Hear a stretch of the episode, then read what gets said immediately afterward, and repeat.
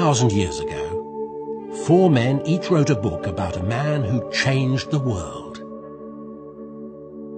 This man was a powerful teacher, a healer, a miracle worker.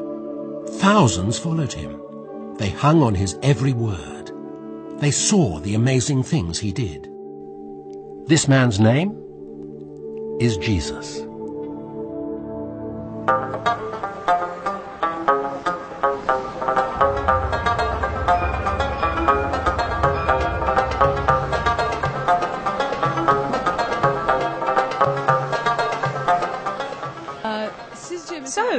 Think we can trust what the Bible says about Jesus? No. I've heard the Bible's been changed, that it's been altered in some way. There's some good information there, but can we trust it? I don't think we can be sure. I haven't really looked into it, so I can't be certain. I haven't read it. But I want to read it. What do you think? Can we trust what the Bible says about Jesus? Jesus and the Bible. That's a hard question. That's a good question.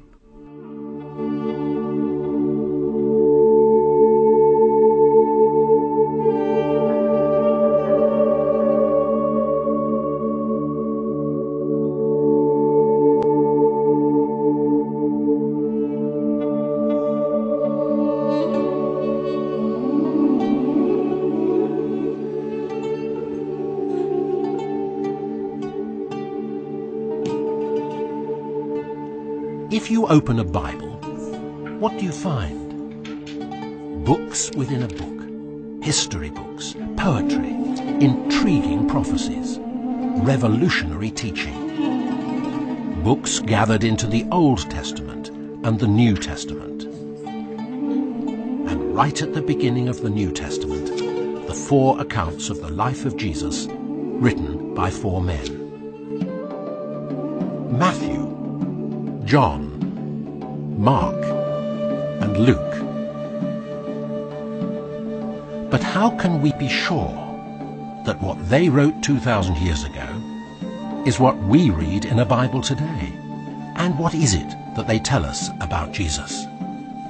We have a, a number of accounts of the birth, the life, the suffering, the death, and the resurrection of Jesus uh, in the four uh, stories of Jesus' life uh, Matthew, Mark, Luke, and John. He was born in Bethlehem. We find also that he was, uh, with his family, at an early age, a refugee in Egypt, and the Egyptian people still remember that and uh, honor it. The family finally settled in northern Palestine, in a dusty hillside town called Nazareth, not far from the Sea of Galilee. Jesus' father was a carpenter, and like all boys, Jesus learned a trade. But he chose a different path. At the age of 30, Jesus left home and became a teacher, traveling from place to place with a message of hope for all who would listen. Much is known about his life, his teachings, which have inspired so many people down the centuries, not only Christians, but many other people. His miracles, his miracles are widely known. Both Christians and non-Christians uh, have confidence in Jesus as someone who worked miracles, never for himself, incidentally, uh, but for people in need. When Jesus arrived in Jerusalem, he was greeted uh, by the crowds as the Messiah who was expected. And he continued with his teaching and his work in Jerusalem, but there was more and more animosity uh, towards him by the leaders, political and social and religious. This led, um, eventually, led to his arrest um, and his suffering at the hands of the Jewish people, but also the Romans, uh, and to his execution on the cross, uh, a particularly cruel way of putting someone to death.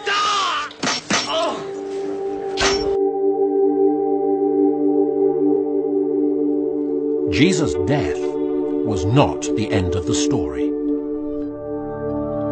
Matthew, John, Mark, and Luke all tell us that three days later, Jesus came back. His grave was empty. The news spread quickly. More than 500 people saw him after his resurrection. He was with his followers in Jerusalem and Galilee. He spent time with them, ate meals with them, and taught them who he really was. Finally, his followers watched him ascend into heaven.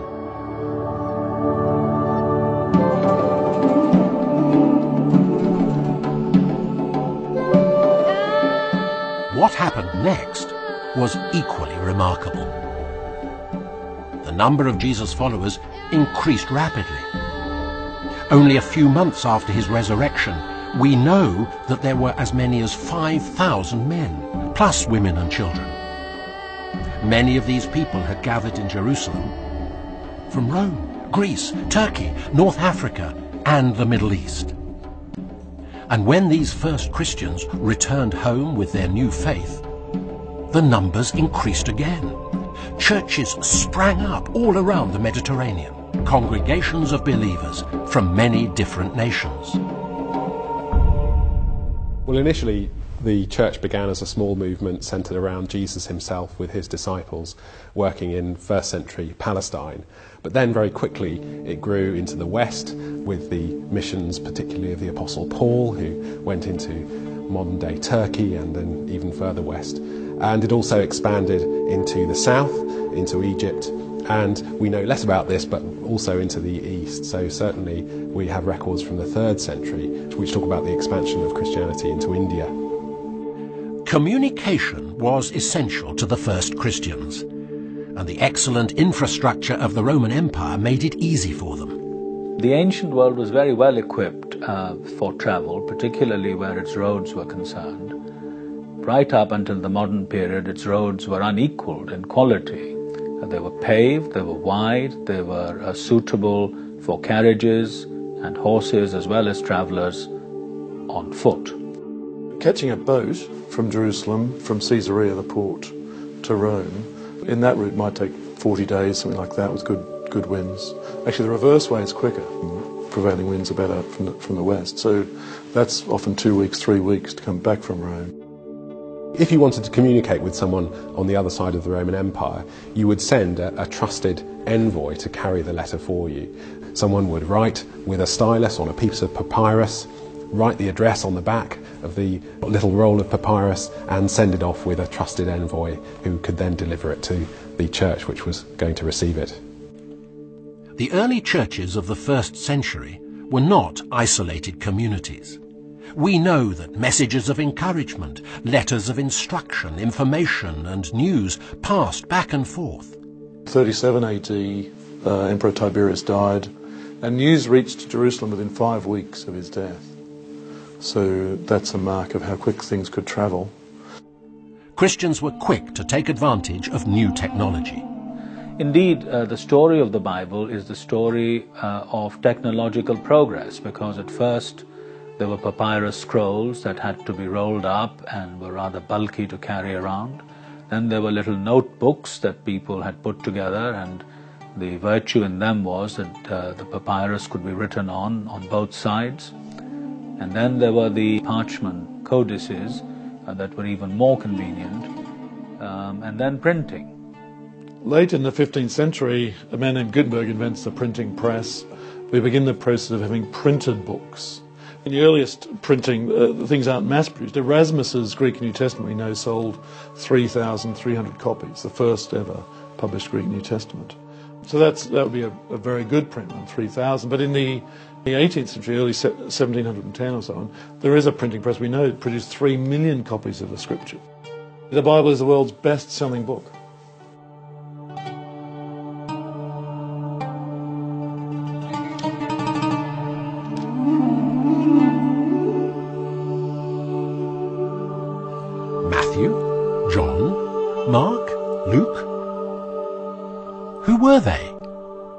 Why should we trust them? Matthew and John were close friends of Jesus. Matthew was an educated man, good with numbers, a tax collector for the Roman rulers.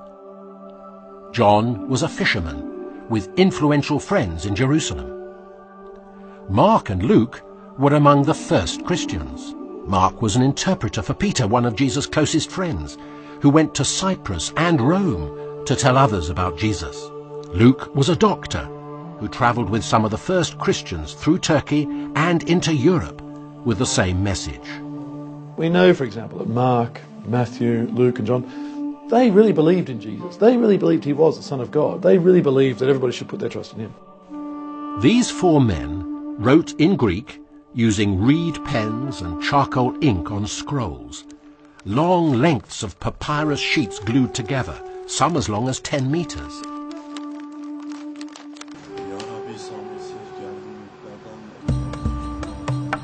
Papyrus grows in the marshlands of Egypt, a tall reed up to three meters in length with a sticky white pith. For thousands of years, this plant has been harvested and used to make thin, flexible pages suitable for writing on. In the first century, papyrus was a vital commodity for communication.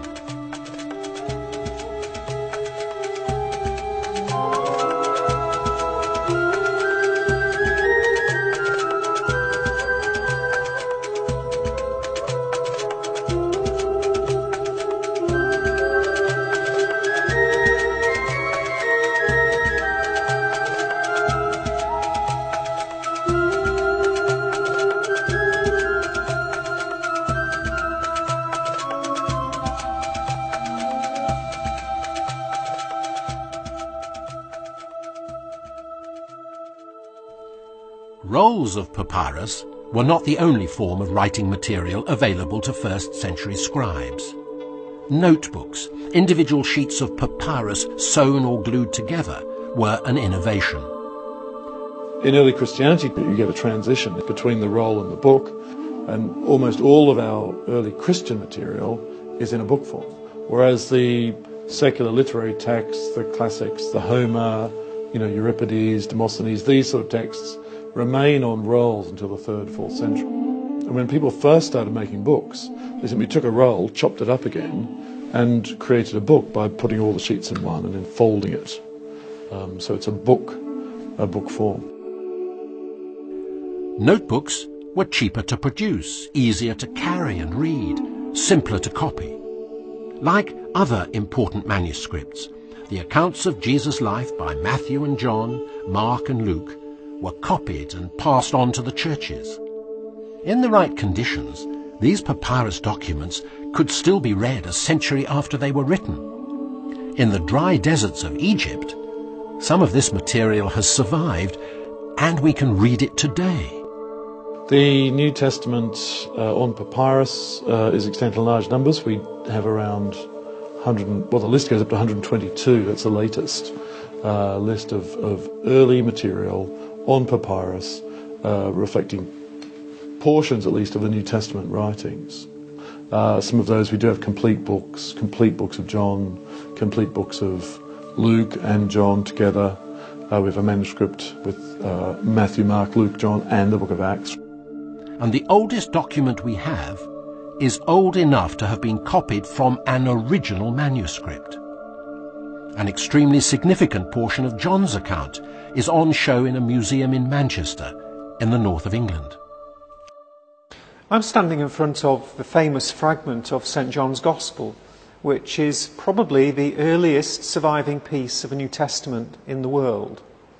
It dates from the early 2nd century AD, so we're talking about a date of around 125, give or take 20 years maybe 30 or 40 years after the Gospel was first composed, but it's as close as we will get to that original text. It's written on both sides, which indicates that this is a leaf from a book. And it is, in fact, one of the very first books in existence. The passage is where Christ is questioned by Pontius Pilate just before the crucifixion. Pilate asks Jesus what is truth, and we actually have the, the Greek word aletheia on the reverse of the fragment. The fragment is hugely important for our understanding of the composition and spread of the New Testament, and particularly of John's Gospel at a comparatively early date. There are uh, over 120 papyrus documents, fragments, and longer pieces that we have today. But in addition to these, there are about 300 or so parchment codices, and um, these range from the 4th century uh, right up to the 10th or 11th centuries. From around the, the 3rd century, we have a kind of transition in the evidence where the papyrus continues to be used um, for the New Testament manuscripts, but also animal skin, what we call parchment, sometimes vellum. Parchment is used for the production of books, and they're much stronger books. All of a sudden in the 3rd and 4th century, you can create a book which contains a large number of documents, which previously had to be separate. The whole New Testament could be contained within a parchment book. The whole Bible, Greek Old Testament and Greek New Testament, could be contained in the vast Greek Bibles produced in the 4th and 5th century. Um, papyrus survives only in the dry sands of, of Egypt. Uh, parchment survives in libraries around the world. St. Catherine's Monastery sits at the foot of one of the world's most sacred mountains, Mount Sinai in Egypt. In 1844, Dr. Konstantin von Tischendorf, a German researcher, visited the monastery and rescued a bundle of parchment sheets from burning. They were portions of an ancient Bible. Fifteen years later, he visited again and on his final evening was astounded to be shown a copy of a Bible held in the safekeeping of the monastery steward, a huge sheaf of parchment leaves wrapped in a red cloth. Now known as the Codex Sinaiticus, this great book was an immensely significant piece of evidence for the reliability of the New Testament accounts of Jesus. Tischendorf persuaded the monastery with this precious possession and he carried it to Russia for copying and publishing. In 1933, the Russian government sold the manuscript to Britain. Now it is housed in the British Library in London.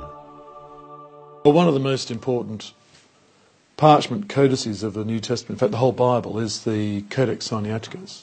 I have a copy of it here. And um, this is a 4th century parchment codex initially containing originally the whole Greek Bible. It's a fantastic piece of book technology, one of our great treasures, really. There are some Greek and Roman authors where there are a lot of manuscripts uh, in evidence for them. So, for example, uh, Homer, one of the greatest of the classical poets, uh, has survived in, in hundreds of uh, pieces of fragments. Uh, but in general, Roman historians only survive in, in a handful of copies, uh, three or four or five or six copies, sometimes very late copies. But with the New Testament, we have hundreds of fragments uh, and some complete manuscripts from very, very close to the time of the uh, four Gospels, the four accounts of Jesus' life having been written. We have manuscripts uh, of a good type, substantial manuscripts, from every century. It's one of the great things that separates the New Testament from anything else, evidence from down the centuries. Good manuscripts from the 4th, the 5th, the 6th, the 7th, the 8th, every century. So what goes into a modern scholarly Greek New Testament is based not only on 500 years of study, but actually on manuscripts that go back, you know, 1800 years to, to the second century. We know that complete accounts of Jesus' life are found on parchment codices of the 4th century and there's an extraordinary amount of evidence in papyrus documents dated only decades after the first accounts were written. All proof that the Jesus accounts we read today are the same as those written 2,000 years ago. But why did early Christians trust these accounts?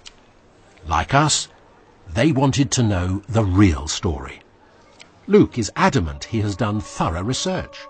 Reports of these things were handed down to us. There were people who saw these things for themselves from the beginning and then passed the word on. John's account is verified as true by others. They added this to what he had written. We know that what he said is true. The stories about Jesus are eyewitness accounts, based on eyewitness accounts. They're not fables that developed after Jesus died, you know, a long time later people are writing down what they saw, what others reported to them, what was known. The Gospels provide us with Jesus interacting with known historical person. We do find names of particular characters, sometimes in particular locations. Blind Bartimaeus, who's met uh, by Jesus on the road and who's healed by Jesus. Now, uh, we know his name, but plenty of other blind men who meet Jesus, we don't know their names. Why do we know that name? Uh, is it quite likely, I think, because actually it was Bartimaeus who added his testimony to the other stories. Simon of Cyrene, who carried the cross on the road to Golgotha. And Mark says, you know, he was the father of Rufus and Alexander. Well, why do we know about Rufus? Well, they must have been members of a Christian community. They must have been connected. This personal connection is absolutely critical. The recent work done on this that shows the names of people in the Gospels fit exactly with what we know about proportions and construction of names in the first century. The reason that the Christians uh, were able to recognize Matthew, Mark, Luke, and John as the authentic stories about Jesus was precisely because they were connected with people who knew Jesus personally, who had been with him, who had heard his teaching, who had seen the miracles, who knew about the cross, and most importantly, who knew about his rising again. The four accounts of Jesus in the New Testament uh, give a very realistic picture of first century Palestine in what they say about the temple, in what they say about the festivals, and in the way they agree also with Jewish and Roman historians about what happened to Jesus in his lifetime. The events of Jesus' trial and death are uh, anchored in historical reality. We know from sources outside of the New Testament that Caiaphas, who's the high priest recorded in the four accounts of Jesus' life, was high priest at the time from archaeological evidence, such as his tomb.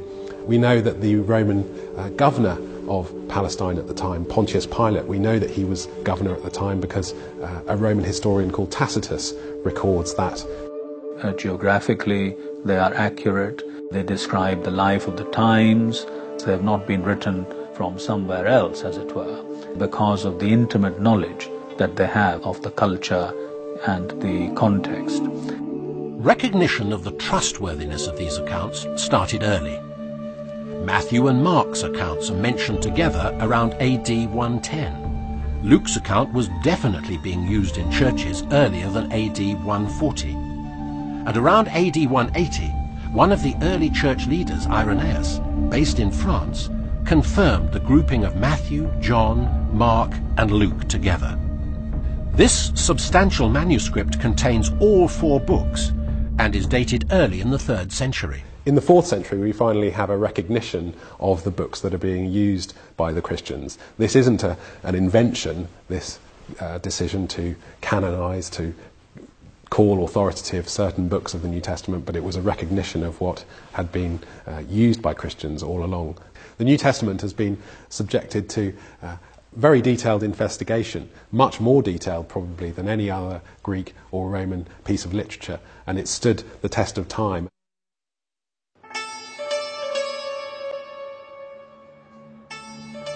The evidence for the reliability of these four Jesus accounts based on the early New Testament manuscripts we have found, is very strong. But there are many other ancient documents which provide even more evidence. It's true that there are other fields of, of our knowledge of the New Testament, that is, early church writers, um, Christian leaders in different cities throughout the Roman Empire from the second century, third, fourth century, who were themselves scholars of the Bible and the New Testament, and who quoted vast numbers. Augustine, writing at the end of the 4th century, uses a staggering 29,000 quotations from the New Testament. From the Jesus accounts alone, Eusebius uses over 3,200 references. Origen more than 9,000. Tertullian nearly 4,000 quotes. Clement 1,100. Justin Martyr, one of the earliest church leaders, uses over 260 quotes. One of my favourite characters is Didymus the Blind, a blind church leader in, in Alexandria who, being blind, obviously had to memorise huge swathes of the Bible and, and preached and wrote commentaries that. We have uh, plenty of his commentaries where he just quotes the scriptures from memory in a way that entirely comports with our, with our, great, our great manuscripts. we have an incredible 31,000 quotes from the New Testament written by early church leaders no later than 260 AD. Over half of these are taken from the four accounts of Jesus. We also have ancient translations of the New Testament. With the growth of the church, new believers wanted the Jesus accounts in their own languages. These manuscripts confirm that believers in numerous countries of Europe and the Middle East shared the same Christian beliefs. Of course, we've got uh, the church as it grows uh, in the second and third century. Uh, already have the need for the Bible to be translated into new languages. So we have the Bible translated, the New Testament translated to Latin.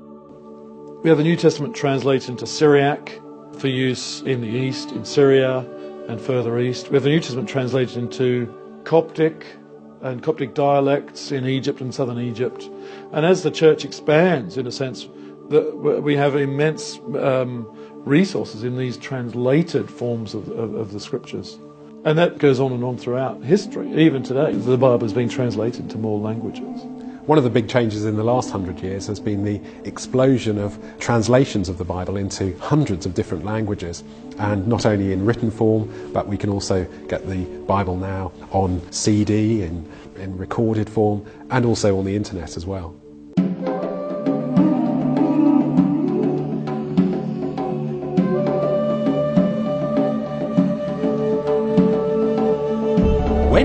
The evidence for the reliability of the four accounts of Jesus, written by Matthew and John, Mark and Luke, we find that we have more manuscripts, more translations into more languages, and more quotations than any other first century writings. There are complete collections from every century back to the fourth, and fragments and portions of books from a time when the original documents could still have been in existence.